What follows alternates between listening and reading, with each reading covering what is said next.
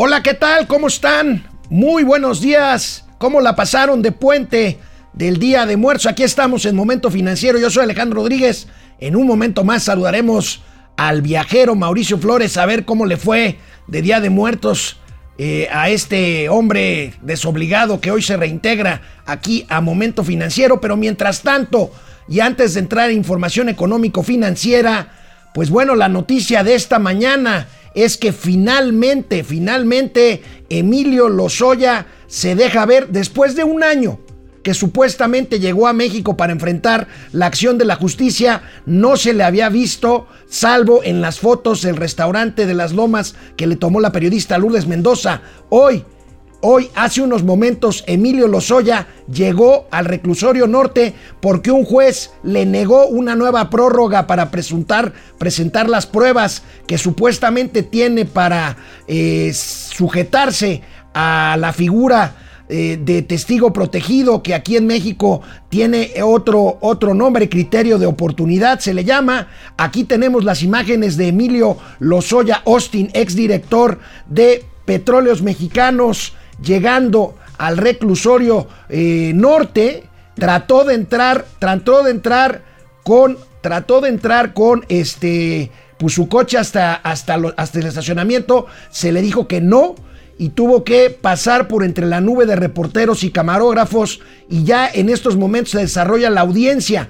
¿Qué es lo que puede pasar? Eh, Emilio Lozoya insiste en tener una prórroga más, una prórroga más a el periodo que tiene para presentar pruebas y si no, pues empezar su juicio, empezar su juicio y el juez tendrá que, tendrá que decir, que tendrá que decir qué es lo que procede. Esta será la noticia del día de hoy y nosotros, pues mientras tanto, vamos con las noticias económico-financieras. Si tenemos una información extra sobre el tema Emilio Lozoya, se los haremos saber de inmediato en el transcurso de nuestro programa. Empezamos Momento Financiero. Esto es Momento Financiero. El espacio en el que todos podemos hablar. Balanza comercial. Inflación. Evaluación. Tasas de interés. Momento Financiero. El análisis económico más claro. Objetivo y divertido de Internet. Sin tanto choro. Sí. Y como les gusta. Peladito y a la boca. Órale.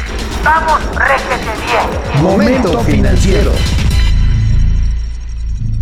Bueno, pues aquí estamos con las imágenes de Emilio Lozoya. Casi se cae de bruces tratando de esquivar el gentío, la marabunta de reporteros y curiosos que había por ahí en la entrada del juzgado del reclusorio norte. Pero bueno, vamos a saludar al ausente, a Mauricio Flores Arellano. Quiero decirte, Mauricio, ¿cómo estás? Estamos de regreso. Adenes, venimos a recuperar el penacho de Moctezuma. El, el rating subió escalofriantemente en tu ausencia y Bueno. gracias en mucho A Hugo. a Hugo González. Hugo González, no sabes cómo te lo agradezco, mano. Porque eso de andar de taberna en taberna, de montadito en montadito y vinito y vinito, es bien ojéis. O sea, sí está bien culé. Entonces, Bueno. gracias por permitirme sacrificarme por todos ustedes. allá. Recuerden, recuerden lo que les dije, eh, eh, ya no estamos por el momento en televisión restringida, pero seguimos en internet como desde hace casi tres años. Vamos a seguir aquí en Momento Financiero en internet como desde hace tres años. El 14 de enero cumpliremos tres años al aire. Sí, ya, oye, qué rápido. Tres años tres además años en trastornación, sí, en transformación. En trastornación. En trastornación. Oye, y Emilio Lozoya, o sea, va a ir a la cárcel, pero va a salir rápido. Emilio Lozoya trató de conseguir una prórroga, te digo, el juez se la negó. Y bueno, pues habrá que ver qué pasa hoy. ¿Tú crees que se quede ahí en el No, norte? a ver, va a volver a decir, no, sí, Enrique Peña Nieto me hizo manita de puerco con Chile para que yo agarrara 5 millones de dólares. O sea, qué mala onda. Estos, Luis Videgaray me puso la pistola.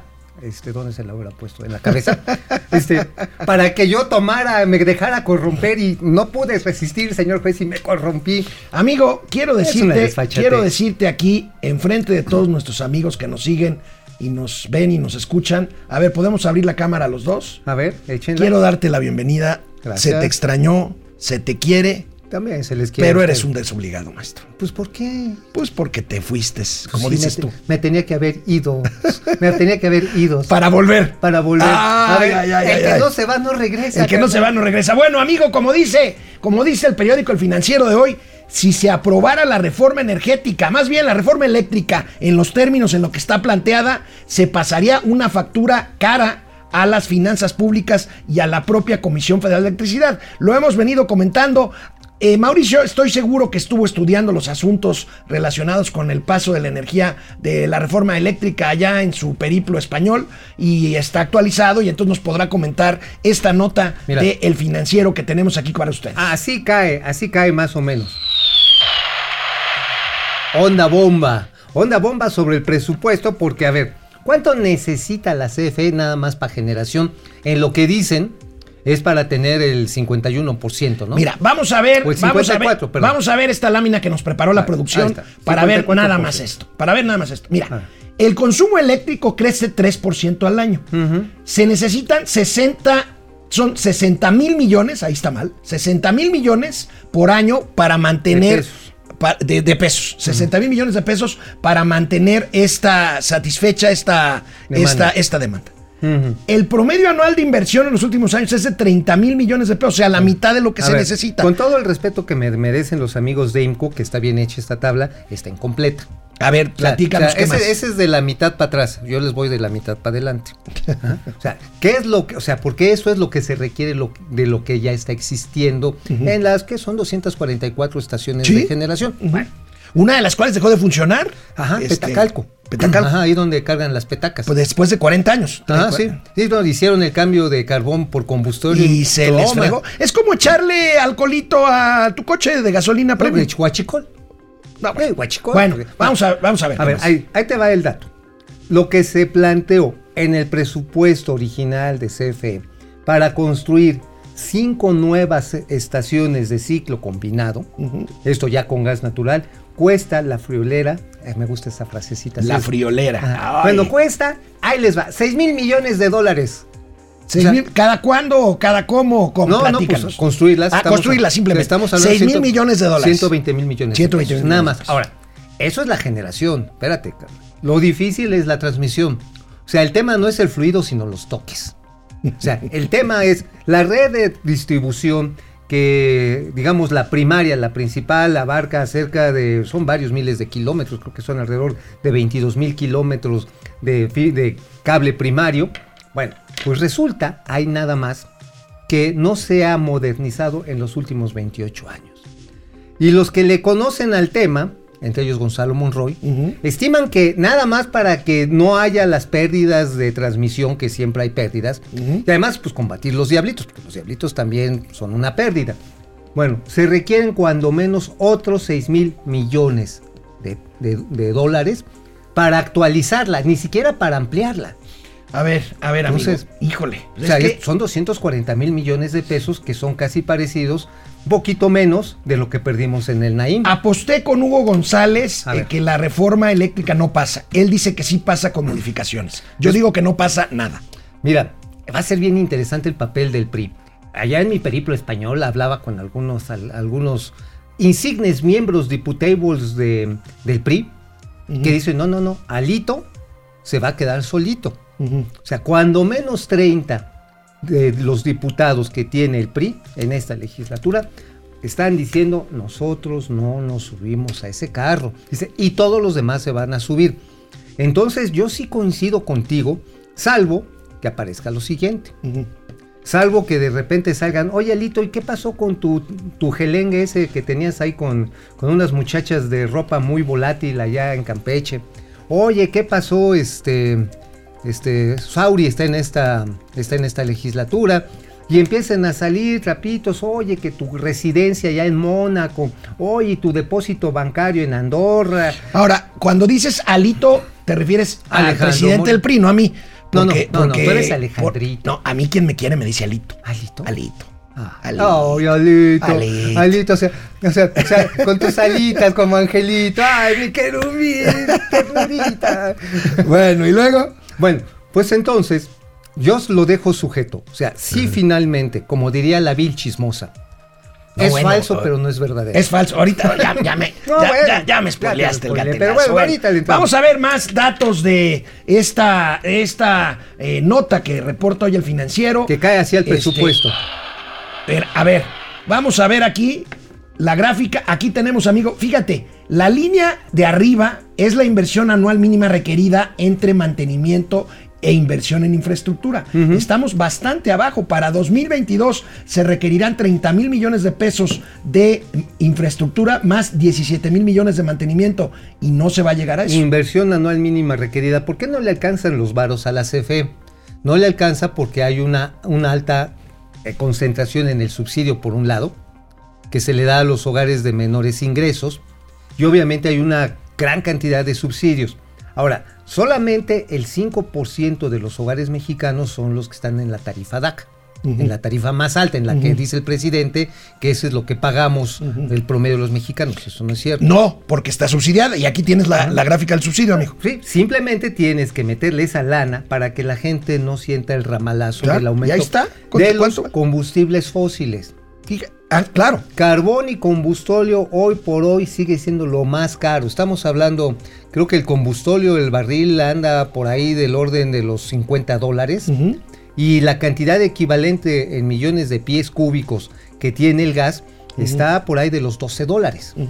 Entonces, si es una diferencia. Ahora, el gas, pues sí la ha hecho de gas.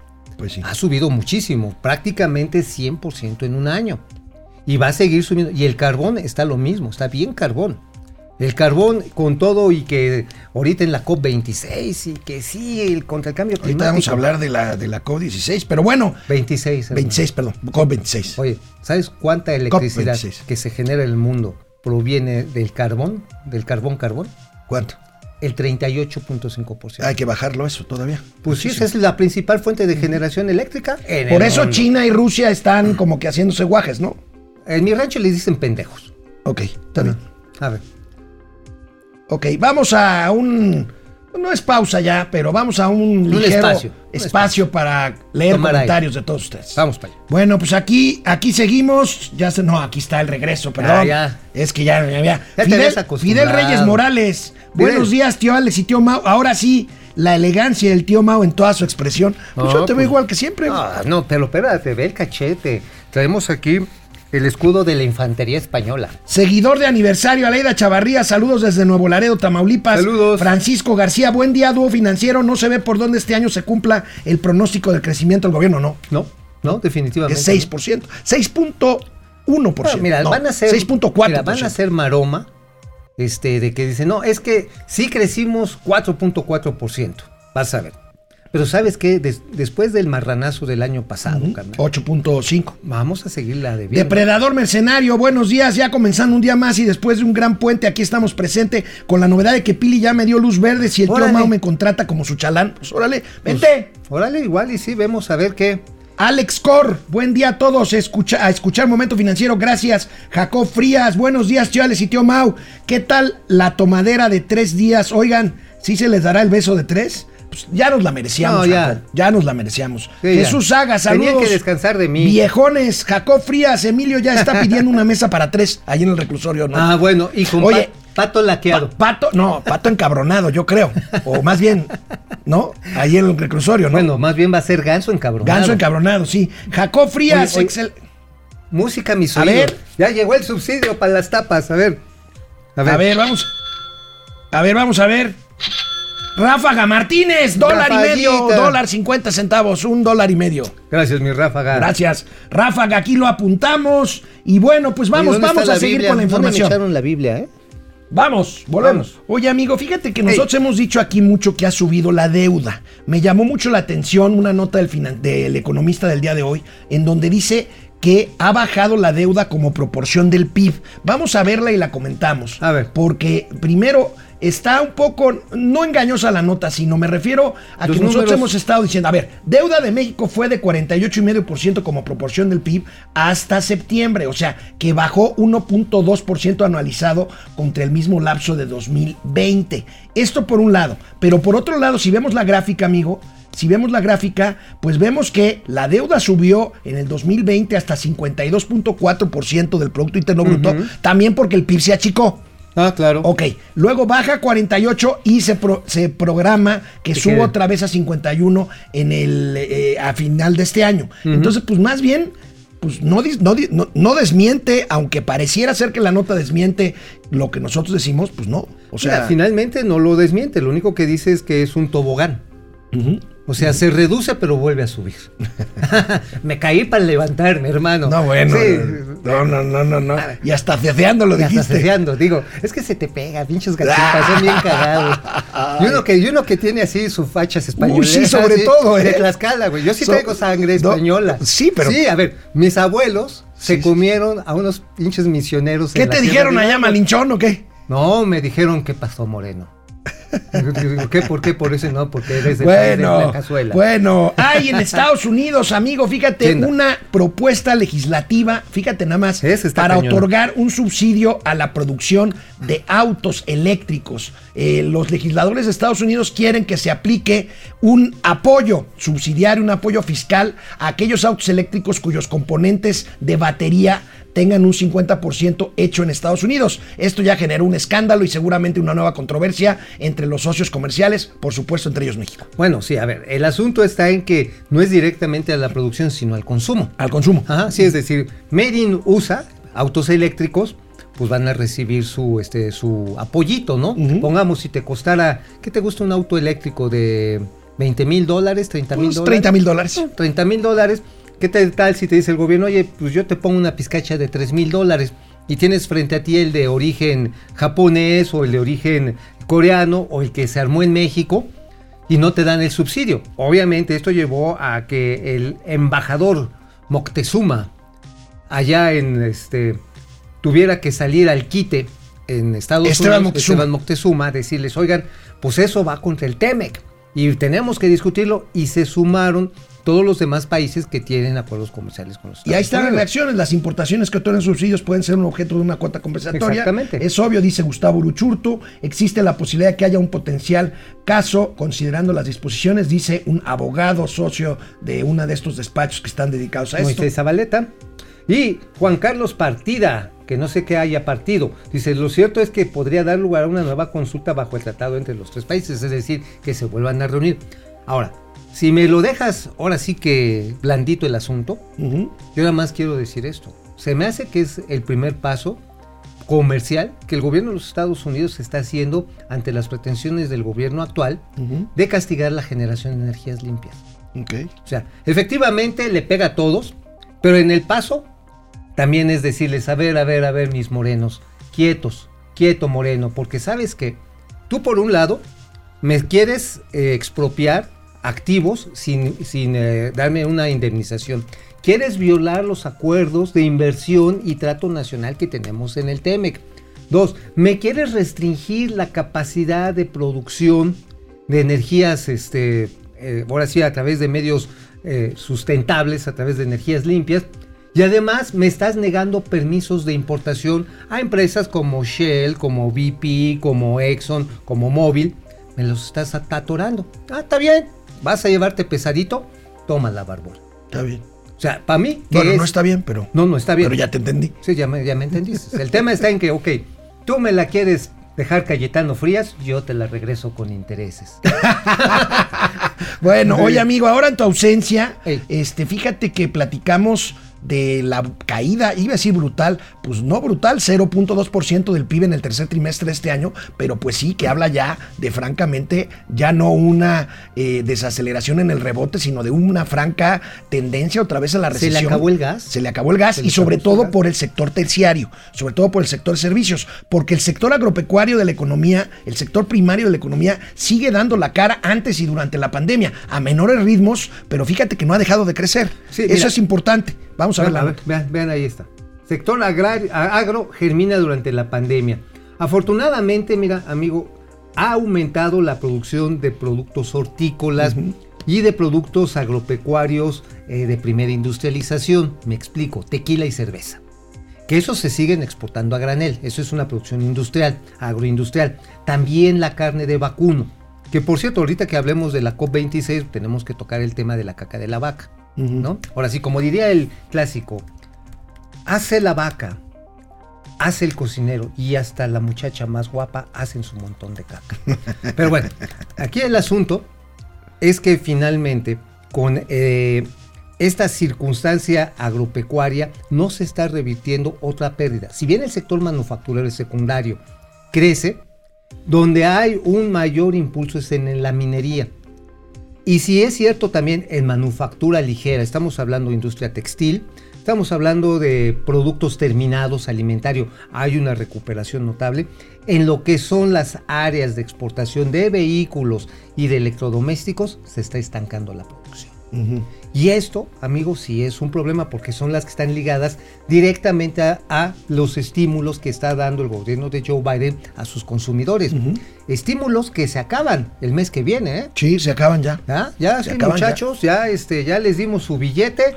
Ahora sí que comen y se me van. A ver, tenemos una gráfica de este crecimiento Ajá, que estamos este, registrando en el, en el- Ahí tenemos, amigo. Fíjate, después de la caída se ha mantenido en números negros, eh, a pesar de los pesares, azules, dando ¿no? la cara, ¿no? Aquí son azules. Ahora, déjame decirte, aquí hay una cosa que es canija. La producción de granos básicos se está cayendo. Sí. Frijol, y saco la conclusión que también el maíz, el trigo cristalino y el sorgo, la producción nacional de estos cuatro granos básicos y oleaginosas va bajando. Porque ha bajado casi 16%. Uno por la sequía que hubo. Ya este año ya cayó agüita y esperemos que mejore el ciclo. Pero también cayó porque la gente le está invirtiendo menos, los productores, los, los campesinos, los granjeros, le están metiendo menos superficie, la superficie de cultivo. Para que veas que sí me fui a rascarme No, los no, no, pero pues pero mientras más o leía. menos, no. Más Bueno, o bien. le leía, si no nada más andaba en la, en la, za- en la Pero bueno, el agro no está exento de problemas, amigo. Es eh, victimario, pues, o víctima más bien, de la inflación. Vemos un producto fundamental para el agro, pues son los, son- los fertilizantes. Y ahí va. Y aquí tenemos eh, cuánto ha subido, fíjense nada más en este cuadro, cuánto han subido los fertilizantes. Amigo, 79% la urea, que es un fertilizante importante en el campo mexicano. Fosfato de diamónico. 74%. Fosfato monoamónico. 48%. Amoniaco. 100%. A ver, ¿de dónde La sale inflación. estos? Pues de las materias primas hidrocarburos. Que es el gas. Sí, Sí, el gas, básicamente el gas. Aunque también hay, hay fertilizantes de origen, digamos, no fósil, como por ejemplo los grandes sedimentos de estiércol de aves marinas, es utilizado. Hay también minas de fosfatos que utilizan para comprimirse y extraerle el amoníaco. Pero este, pues también la chis de los, de los borrachos podría ser utilizada, ¿no? Sea, imagínate. Oye, sería una buena idea. O sea, colabore al campo. Entonces, en vez de que andes echando el chisguete en la calle, agarres, te llevas tu, tu contenedorcito y lo depositas en una, en un ducto. En vez de guachicolear. Ajá, en vez de guachicolear, echas turea al campo. Ajá, estaría bien. Y además evitas la pestilencia en las ciudades. Oye, ¿sabes qué sí está rejodido cuando regresas a la realidad de Mexiquito? ¿Cuánto? El olor a mierda que tiene el Aeropuerto Internacional Sí, de la Ciudad sí, de sí, México. sí, sí, o sea, lo, lo, lo primero horror, que recibes. Es el es tufo. pinchornazo. El tubo. madre, ah, ya llegué a México. Bueno, está bien. Acá- bueno, bueno, pues este, amigo, los problemas en la cadena de suministro, la escasez de chips y en general la situación de incertidumbre de la cadena de suministro global ha hecho que los especialistas prevén, no me lo van a creer, escasez para la próxima temporada de consumo. O sea, no va a haber disponibilidad de toda la, para toda la demanda de diferentes productos para el buen fin y para las fiestas decembrinas. Aquí lo alteran. Reyes. Este, y hasta Reyes. O sea, estamos hablando de productos electrónicos que vienen ensamblados de Asia eh, o que tienen ensamble en diversas partes del mundo. A ver, la actividad. Esto va a hacer que se encarezcan. Salud, salud. A ver, El esto COVID. va a hacer que se encarezcan. Así es. Así es. Bueno, fíjate que, amigo, son solamente ocho grandes navieras las que controlan la operación portuaria a nivel mundial. Y están consolidadas en tres grupos navales. Y estos ya tienen, por ejemplo, en Europa y en Estados Unidos, Unidos, estas mismas empresas, estos monopsonios, tienen a su vez, tienen a su vez control sobre puertos completos. Y han retirado contenedores porque durante la pandemia dijeron, pues nadie los está pidiendo, pues los guardamos. Y ahorita que empieza a reactivarse, pues mira mi hermano, si antes te cobraba dos mil dólares por, el, por contenedor, ¿cómo ves que no hay? No, no, sí déjame mover. ¿Sabes en cuánto le están dejando ir el contenedor? ¿Cuánto? 15 mil dólares. O sea, de 2 mil a Órale. 15 mil dólares. Pues está cañón. Pues está cañón. Y además no hay. Bueno. Y eso explica que no te va a llegar la tablet. Bueno, Oye, quiero, quiero ¿los decir. consoladores también serán importados? Digo, porque es para que sean inteligentes, ¿no? Ahí está, mira. Ahí está. Ahí está la- el, el tema de cómo se cayó el consumo. Bueno, el año pasado, pues era obvio. obvio. Aquí se va a recuperar porque viene desde abajo, pero no como estaba esperando. No, pero además va a estar muy focalizado, hermano. A ver, ¿tú le vas a entrar al buen fin? No. No, pues, pues yo no. creo que Aquí yo está tampoco. lo que piensan comprar en el buen fin. Entre mil y cinco mil pesos, pues ahí tenemos celulares, juguetes, videojuegos, electrodomésticos. La estrella del buen fin son las pantallas. Las pantallas, sí. Oye, sí, Ahora, si escasean el inventario de pantallas, se van a encarecer. Oye, ¿sí sabes en qué se parecen los burros y las de plasma? ¿En qué? En que tienen 40 pulgadas de pantalla. Bueno, a ver, vamos a hacer una pequeña pausa y de regreso les tengo dos cosas. Primero, una exclusiva sobre el sistema bancario. Compran un banco mexicano, me acaban de pasar esta exclusiva y lo que escribió Mau el día de hoy, porque aunque no lo crean, ya regresó a escribir. y tiene también dos exclusivas interplatanarias. Regresamos. Bueno, pues este, aquí seguimos con los comentarios. ¿Qué más tenemos? Ah, a ver, ahí está, Ah. otra. A ver, ¿cuál es la otra aportación, por favor? Órale. 100 pesitos de Carlos Soto. Y 10, 10 dólares, de dólares. Didi Morales, 10 dolaruto, dolar- dolarucos. Didi Ari Loe. ¿Didi Le- Morales? Didi. Didi. Didi. Monarca. Ari. Loe, Leti Velázquez, Juan Ramón No, Saúl Gracias. Vargas, desde Los Ángeles, Guido Rosas. Hola a, to- hola a todo el equipo financiero, de Momento Hello. Financiero. César Patiño, qué, gusto verlos de vuelta. Gracias, igualmente, César. Lucía Elena Silva, buenos días, Alex y Mau. Genaro Eric, buenos días a los calaveras de las finanzas. Eso. Chéquense nuestras cuentas. Oye, yo me quedé ganas de que- Tenemos calaveritas. Ah, yo me quedé, me Ahí quedé están, con ganas. ahí pero están en el Twitter.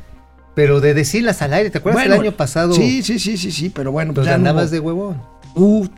Lucía Elena Silva, Silver Gaspar, ya, lle- ya, llevo, ya llevo de vacaciones un año y ocho meses. Carlos González, Órale. DDC, en el presupuesto no hay partida para indemnización de los productores. Ya tenemos No. aquí las aportaciones. Carlos Soto, 100 pesos. Ajá. Y Didi Monarca, 9.99 dólares. O sea, Muchas 10 gracias, dólares, sí. muchas gracias. Juaco Núñez García nunca estuvo deportado a Lozoya y como lo cacharon infraganti en el restaurante, pues Cacas tuvo que hacer otra cortina de humo de que sí fue a comparecer. ya pues pidió es- gaso encabronado. Pues sí, ya, ya, ya, ya, ya, ya. A ver, vamos a atender aquí. Va a salir en hombros, va a salir en alfombra mágica. Vamos, a, vamos eso. a atender aquí a, a mi amigo, ¿Cuál? a, mi a ti, güey. Ah, ok, está bien. A ver, Atiéndeme. vamos a ver. Dicen que no se escucha. A ver, ¿cómo? A ver, el audio. A ver.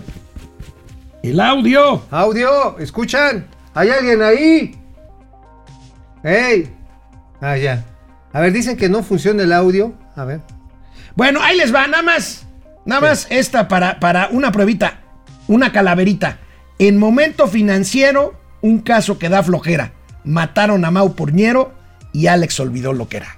Ay, Qué bonito, qué ¿no? bonito. Qué bonito. Bueno, ahí están en, en Ay, qué nuestras cuentas. Vamos, vamos a regresar a la información. Ya estamos aquí. Ya ver, estamos aquí con la información. intergaláctica. ¿Cuál Bueno, a ver, la exclusiva que tengo yo para ustedes, independientemente de la que tenga ahorita Mauricio, uno de los bancos, ahí está.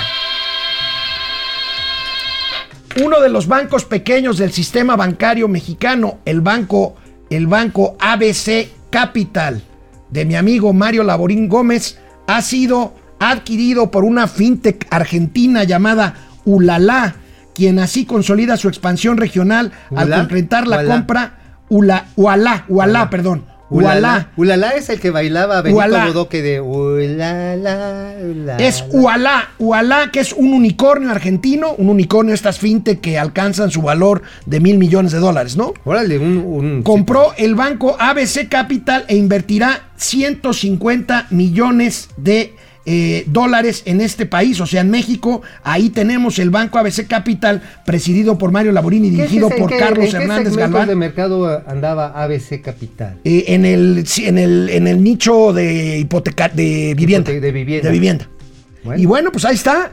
Este, Voilà. es un empresario de 34 años. Madre. Destacó a Mario Laborín, quien fuera vice- vicepresidente del Bancomer y director general de Nafin. Precisamente, ABC Capital es un banco pequeño con 12, hora- dos- 12 años de trayectoria. Y bueno, pues aquí está, se confirma está. este, esta adquisición. Es una tendencia, amigo, que fintech grandes, que unicornios estén comprando bancos pequeños. Pues mira, Alejandro, este, ay, fue el nombre de nuestro director allá de Banco Azteca. Alejandro Valenzuela. Alejandro Alejandro Valenzuela, perdón, Valenzuela. Oye, lo que dio hace poco en una entrevista a Forbes, creo que es, a final de cuentas, la realidad de lo que está pasando con la banca. La banca tradicional tiene que irse con pies de plomo ante este tipo de unicornios, ante este tipo de fintech, porque está cambiando el tipo de ahorro, de inversión y de disposición de dinero a través de estos dispositivos. Y las nuevas generaciones, oye, no estoy yo para contártelo ni tú para saberlo, hermano, pero ¿qué crees? Este, los teléfonos, ahora los plegables de, de móviles que tienen en, en Europa, ya traen una serie de aplicaciones hipermamonas.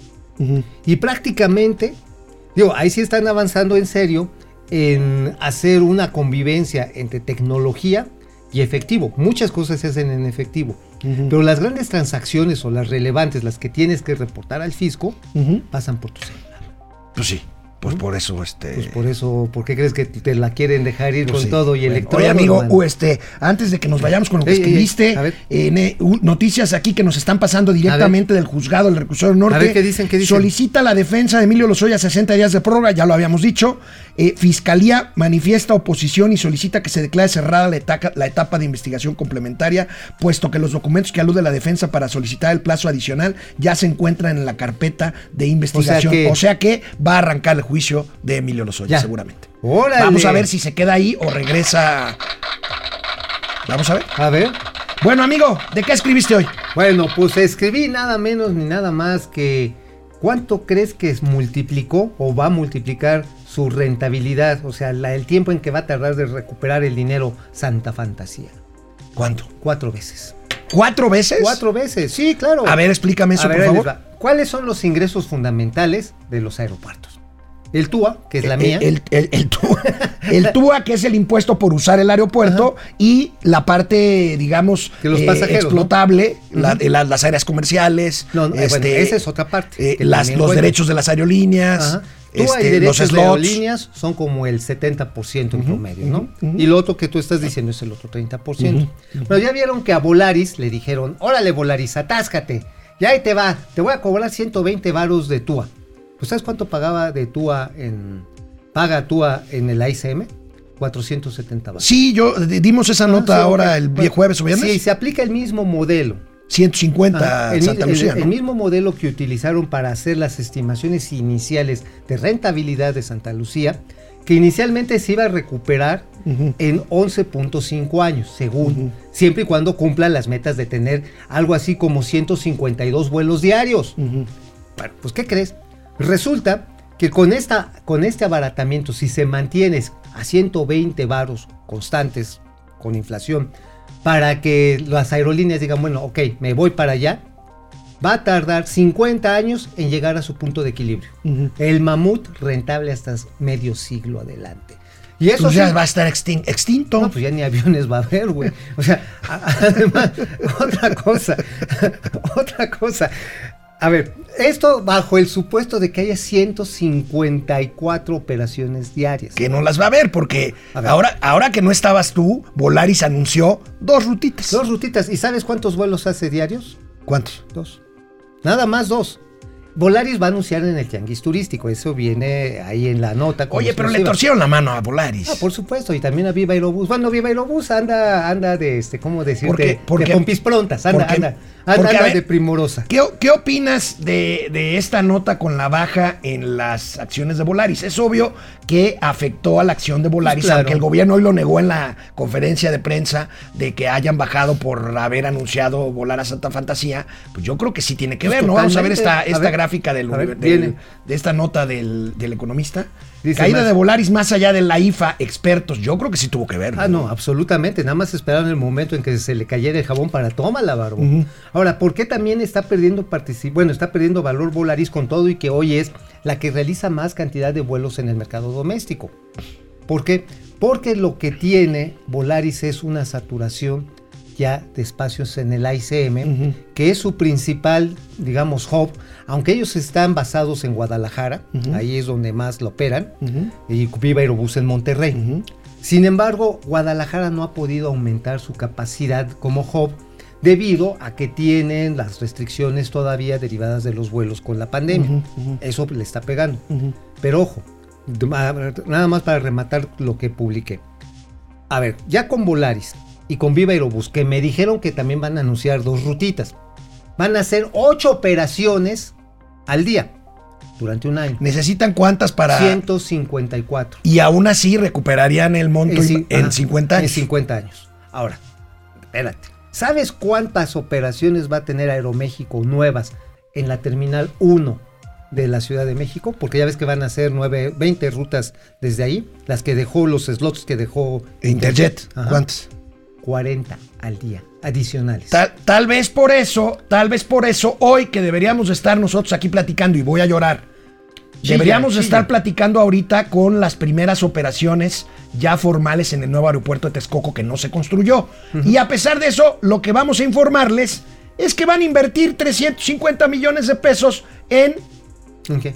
Renovar una de las dos pistas del viejo aeropuerto de Benito Juárez, ese que huele feo. Sí, sí, huele a calabaza cañón. Aquí tenemos la nota de hoy. ahí, en lugar de estar hablando de lo que les estoy diciendo, pues simplemente hoy miércoles se revelará el nombre de los, del contratista que rehabilitará por no 350, 450 millones de pesos una de las dos pistas del aeropuerto. déjame o sea, decir- vamos para atrás. Nada más déjame decirte, tienes toda la razón. Vamos para atrás. A esas pistas, mientras siga funcionando el, el, este, pues este aeropuerto todo desvencijado, pues se le necesita meter a las pistas. No le metieron el año pasado, ¿eh? Y además el presupuesto de inversión también se le ha ido haciendo chirris. Todavía hace tres años le metían hasta 3.200 millones de varos. Para que los baños estuvieran pues, decentes, que no oliera caca, a limpi- para, ándale, que no pareciera baño de secundaria ahí, vieras, aquí estuvo el chafofas, tu mamá me la, a todos esos, ¿no? Bueno, ya de esa manera, este, ya se redujo el los presupuestos. Para el año que viene nada más es de 850 millones de baros. Ahora, nada más déjame, te doy otro dato, que como tú dices, hace, hace ahorita estuviéramos festejando los primeros vuelos ahí en, en Texcoco, ¿no? Texcoco. En Texcoco, bueno. ¿Sabes qué está sucediendo ahorita, ahorita, ahorita, ahorita, ahorita? ¿Qué? En CNEAM llegaron las autoridades del sistema de navegación en el espacio aéreo mexicano. Llegó la Agencia Federal de Aviación Civil, que la dirige un militar, ajá, y la Subsecretaría de Transporte, Carlos Morán. Y ahora sí, ah, y los de NABLU, estos que hicieron, para decirle a las aerolíneas y a los pilotos, ¿qué creen? Todavía no les tenemos los datos de aeronavegabilidad en Santa Lucía. Según hoy iban a presentar, pero todavía no hay nada claro si efectivamente van a completar los datos básicos que pide cualquier aerolínea, cualquier aseguradora, cualquier piloto para saber con qué precauciones debe de llegar o no llegar a un aeropuerto. ¿eh? A ver, parece broma. Pero ahorita todavía no hay datos y de hecho lo pidieron por escrito algunas de estas asociaciones, la Canaer, dijeron, oigan, pues ya de perdis díganos por dónde andan los pinches patos, porque adelantito está Zumpango y hay una parvada gruesa de patos. ¿Cómo están las aves migratorias? ¿Y qué crees que les contestaron? ¿Qué? Nada. Ni madres que no, pues, Bueno, les platicamos, está. les platicamos el 3 de noviembre y 4 de noviembre. Bueno, Entonces va a ser pato a la turbina. Pato a la turbina, no pato a la, a la Pekín. Bueno, y hablando de migraciones, el canciller Marcelo Ebrard, pues viajó largo este fin de semana, fue a la cumbre del G20 y, se anduvo ahí placeando, pues le dieron chance, no fue A el ver, presidente, tenemos- no tenemos- fue el presidente de la República. Y pues Oye, el pero ¿por qué presidente no eh, eh, Ebrard, no, no, pues porque no le interesa, no O sea, le gusta. mira, ah, ahí mira. está, pero Ebrard, Ah, sí, pues pues. trató, o sea, estaba, ¿Te acuerdas cuando eras joven, ibas a un concierto y querías fotografiarte ahí con Justin? Exactamente. Ahí está el canciller con- Ahí está. Ya, de risa loca. Ay, ay, de puñito con los tacataques. Ay, no, pues suélteme, señor Leblanc, que, de- que su mano tenía mucho con los navilus. Ay, haciendo la clásica del dedito. Con Biden y con la Biden. Merkel. Con la Merkel. Salió un meme ahí diciendo, este, señora Merkel, este, ¿no le interesa un avión? Ahorita Ajá. que ya se va usted. Oye, te traigo unos chismes del avión presidencial. A ver. carnal. ¿Este Oye, hoy o para mañana? Ya lo publiqué el primero de noviembre, pero como nadie lo leyó, pues como que. Pues mañana. Pues mañana. Mañana, mañana. bien. Oye, ¿hubo algo nuevo que comentar de la, del grupo de los G20? Pues nada más se comprometieron ahí como no queriendo la cosa antes de la reunión de la cumbre climática que fue esta semana ya, esto fue el fin de semana, de reducir, eh, de ta- tratar de limitar el calenta- el calentamiento global a 1.5 grados El centígrados. aumento en los El próximos, aumento en los eh, próximos siete años. siete años. Ocho años. O- ocho años. En los próximos ocho años, que ya no sea de dos. Presión para dejar de subvencionar el carbón, que es lo que decías tú El ahorita. carbón, reducir en 30% la emisión de gases de efecto invernadero, dióxido de carbono, dióxido, sí, dióxido de carbono. Dióxido de carbono, CO2. Y también reducir a la mitad las emisiones de metano. Que el metano tiene mucho de producción agropecuaria. Ujú.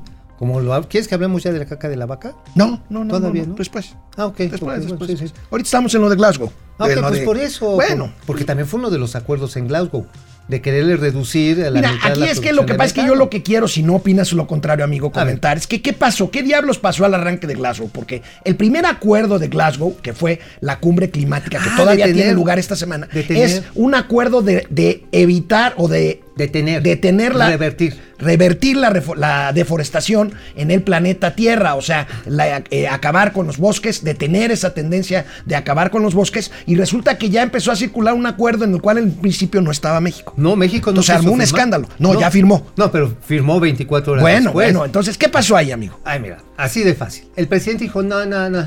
Ajá, Es que nosotros no creemos en esas cosas del liberalismo". dijo eso primero, pero después tuvo que salir la subsecretaria a decir que sí lo firmaron. A ver, vamos a ver A qué ver, dijo. bien, bien. Ahí bien.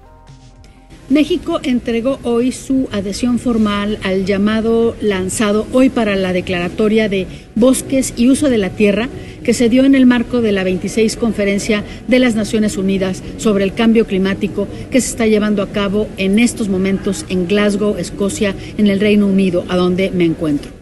Esa declaración fue previamente firmada por 105 países. Una declaración es un compromiso eh, de los líderes del mundo para que trabajemos de manera colectiva eh, para detener y revertir la pérdida de los bosques y la degradación de la tierra para el año 2030, a la vez que promover un desarrollo sostenible y una transformación rural inclusiva. La declaración la firmó México y continúa abierta para que otros países la suscriban durante toda la duración de la COP que concluye el 12 de noviembre. O sea, Ah. sí vamos a firmar y finalmente firmaron. Sí, pero después de los Después de la presión. de Ahora, a ver. ¿tienes confirmado que México no iba a firmar? Se no iba a firmar. Porque no oíste lo que dijo hoy en la mañana el presidente. No, no, oí, ¿qué dijo? A ver, vamos Mira, a ver la maroma. Vamos Sonido a ver. de maroma. Vamos Sonido a ver. No, maroma. es que es increíble. Sonido Sonido, de de maroma. maroma. Maroma presidencial, por favor. A ver.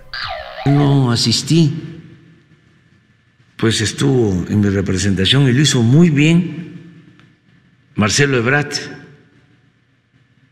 Y no van a reconocerlo, pero ¿qué fue lo más significativo de ese encuentro en el- la- la Gran Bretaña? Fue la firma sí, para sembrar árboles. A ver, para que se enojen, este, ¿de dónde creen que salió esa idea? De sembrando vida. Y un dato adicional, porque también, este, ahí están, ¿no? Pendientes que no había firmado México el programa de reforestación. Si el programa lo propusimos nosotros. Se- señor presidente, respuesta equivocada. Oye, porque además, a ver, dos comentarios, amigo. Eh. Primero, el presidente está confundiendo entre la reunión de la cumbre de los 20, Ajá. del, del grupo de los 20, el G20, Ujú. y de la cumbre de, de- de- de La cambio COP26. climático, cuyo documento es al que se refiere. Y ahora resulta que la idea se la dimos nosotros cuando México no había firmado durante las primeras horas esto. Sí, o sí. sea, ¿qué, qué, qué, qué, qué- qué está pasando? Está diciendo, nos están copiando. Nosotros sí habíamos hecho la tarea Oye, y nos están es, copiando. es como que, oye, si tu abuelito se emborrachó con tequila, pero el mío sembró el agave del tequila Ah, con el está. que se emborrachó. Oye, dices, oye, mi papá mató un puerco y hizo chicharrón. Pues mi papá mató dos puercos e hizo chicharrón y pozole. oye, a ver, neta, Sembrando Vida ya está demostrado, es uno de los programas más atosigado de corrupción que hay en este sexenio. La cuenta pública, y eso sí lo tengo confirmado, que va a presentarse en 2020, va a sacar montones de calabaza. Ya hay investigaciones periodísticas de que les roban la lana, de que falsean el padrón, de que lo condicionan a cambio de votos.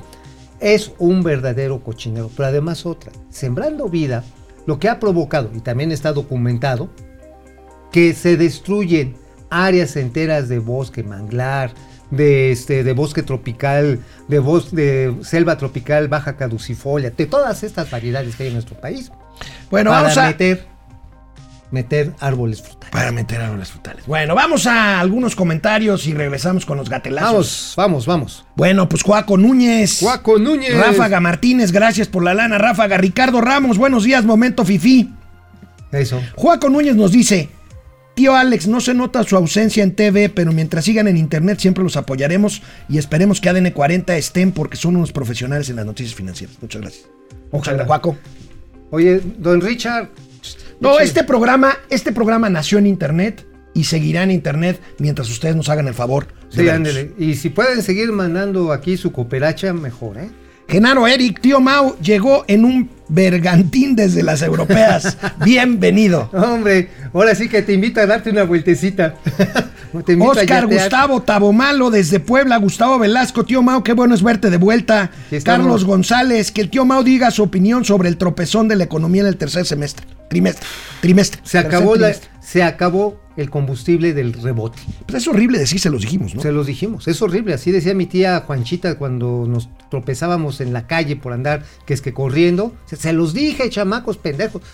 Y, sí, efectivamente. Edith Jaramillo, ya te extrañábamos, tío Mau. Juaco Núñez, pero en internet los tenemos más tiempo, tío Alex y tío Mau. Muchas gracias. Gracias, Aquí estamos gracias. con mucho gusto. Hamurabi Manso, tío Mau. ¿Qué le, tejiste de, ¿Qué le trajiste de España al tío Alex? Le traje una larga vida y dos bolsas de dinero. No, no me trajiste la piernita de jabugo que te pedí. Amigo, la vida en euros está pendejamente cara.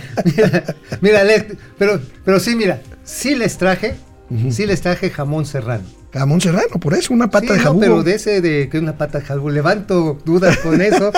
No, te trajimos un vinito, amigo. Bueno, gracias, amigo. Te trajimos Gracias, un vinito Bueno, vamos a los gatelazos. Viene. Bueno, y hoy, hoy es miércoles de quienes tienen las mentiras, que La más bien, chismosa. que más bien ya es una sección de el miércoles de las mentiras de Palacio Nacional y de la Vilchis sobre lo que dicen que es mentira que decimos los medios de comunicación, pero bueno. Y que ella es la mentirosa número Depende, depende de el cristal con que se mire. A ver, miren, vean esta joya de la Vilchis, Es que la vamos a repetir, ¿eh? Ahorita. El colmo de las fake news. No es falso, pero no es verdadero. De cómo inve- inventar un índice y darle difusión hasta que se crea que es verdad. Aquí les contaremos una, cómo una organización de Estados Unidos coloca a México como uno de los países más corruptos y cómo la difusión de esta calificación se usó para atacar al gobierno de Andrés Manuel López Obrador. Fue toda una operación.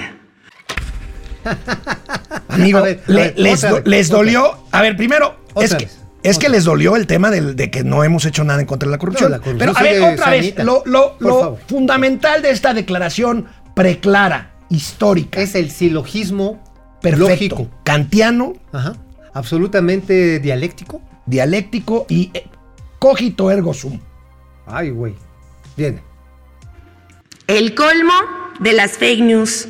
No es falso, pero no es verdadero. De cómo inve- inventar un índice No es falso, pero No es verdadero. Ahí les va. Habló la Vilchis e hizo. bueno, pues ahí tienen, ahí tienen el gatelazo de hoy de la O sea, bicis. a ver, nada más algo para entenderlo en términos de matemática formal. Sí, o sea, es, eh, en una visión eh, digital de 0 y 1, ¿es cierto o es falso? Si no es ninguna de las dos, no existe. Así de sencillo. No es cierto, pero no es falso. O sea, lo que estás hablando no existe. No tendría ni siquiera No, que bueno, darte ya, un bueno. motivo. Mira, mejor en lugar de estar filosofando aquí, veamos la pieza del Día de Muertos que se aventó nuestro amigo el Champ. Viene, champ. Ahí está. Señor, ¿ya está listo para pedir Te Halloween? conozco, bacalao, aunque vengas disfrazado. Sí, es Halloween. Hola, Olga. Eh, yo la invité Ah, no, está bien. Mientras más vayamos, más dulces. y por ese motivo he invitado a mi paisano, amigo y compañero entrañable. Está bueno, pues vayamos. Pío, siempre sí vente, pues ya vamos a ir todos. Ay, ojalá nos den pulparindos. ¿Listos? Este, yo quiero anunciarme. Ok. Pero ahora sí ya se aprendió lo que tiene que decir, ¿verdad? Pena o castigo. Es dulce o travesura. Es que por eso no nos han dado ningún dulce. No saben el hambre. ¡Cállate, Hugo! Bueno, ahí está. Magnífico, Ahí está, magnífico. Bueno, vamos a ver.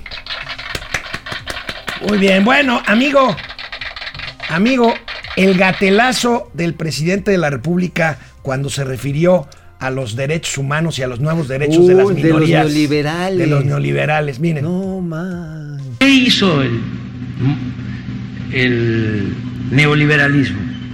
¿O qué hicieron los que diseñaron para su beneficio la política neoliberal? ¿Qué hicieron? Una de las cosas que promovieron en el mundo para poder saquear a sus anchas fue crear o impulsar los llamados nuevos derechos. Entonces, se alentó mucho, incluso por ellos mismos, el feminismo, el ecologismo, la defensa de los derechos humanos, la protección de los animales. Muy nobles todas estas causas, muy nobles. Pero el propósito era crear eh, o impulsar, desarrollar todas estas nuevas causas para que no reparáramos, para que no volteáramos a ver de que estaban saqueando al mundo y que el tema de la desigualdad en lo económico y en lo social quedara afuera del centro del debate. Por eso no se hablaba de corrupción, se dejó de hablar de explotación, de opresión, de clasismo. Ahí está. Después de lo que dijo el presidente. Oye, ¿tú te hiciste ñero como una estrategia neoliberal? Por supuesto para que sí. mantener el esquema Saqueador. injusto, saqueador de Claro, este mundo porque si no, no le podía seguir sacando billete en el monedero de mi jefecita. Sí, O sea, por eso te hiciste por eso ñero. mi señero, para seguir pululando. Se- Ahora, oye, aquí la cuestión está cañona. A ver, mira, ahí están. Neoliberales feministas, las pañoletas verdes. Mira, todas estas mujeres que seguramente saquearon la sombra de estos nuevos derechos. Y ahí está. Y ahorita siguen ahí co- contentas porque sí el feminismo pues es neoliberal. No, bueno, y además el feminismo es neoliberal y además de neoliberal, el ambientalismo es aburrido. Aburrido. Abur- o sea, es neoliberal y es aburrido. Y si no, veamos A al ver. presidente de Estados Unidos, Joe Biden, en una de las discusiones de la cumbre climática, pues se tuvo que echar un coyotito porque, pues la verdad, estaba bien aburrido. A ver, Más bien. aburrido que un día en lancha. A ver.